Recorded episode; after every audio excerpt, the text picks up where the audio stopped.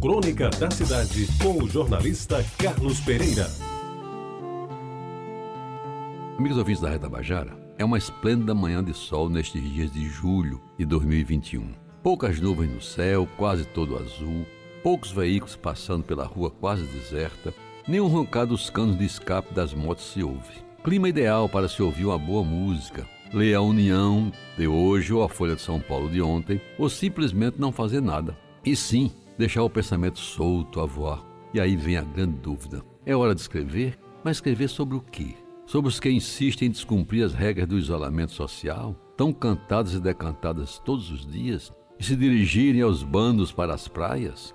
Velhos e jovens, crianças e cachorros são únicos viventes que agora atravessam a rua e, em bandos bem disciplinados, vão em direção ao mar de Manaíra e seguem o seu caminho, sem sequer olhar para trás ou dar prioridade às faixas de pedestres bem pintadas nas ruas que dão acesso à praia. Afinal, se não tem carro na rua, por que se preocupar?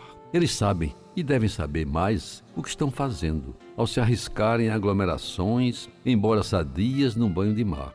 E que tal bater um frescobol antes de cair na água? Deixe as mulheres se bronzeando neste sol bendito e bem-vindo, espargindo vitamina D de graça. Mas eu, eu que pensava estar escrevendo sobre o que pensar, depois dos 80 anos, de repente quase me perdi ao descrever a manhã de um dia qualquer, com personagens desconhecidos e totalmente anônimos. É que eles parecem tão felizes, e daqui do meu terraço do décimo andar, parece que até o cachorro fala e ri.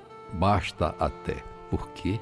O meu intento era dizer da minha solidão, de alguma tristeza e, por que não, até um resto de alegria e prazer em continuar vivo aos 82 anos, sem nenhuma doença grave e ainda com a graça de Deus de poder pensar com a minha cabeça e andar com meus pés.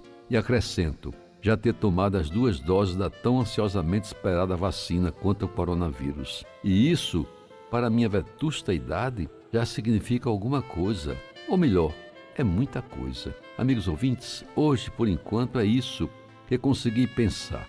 Em mais uma esplêndida manhã de sol, um período do ano chamado de inverno, que no sul é marcado pelo frio intenso.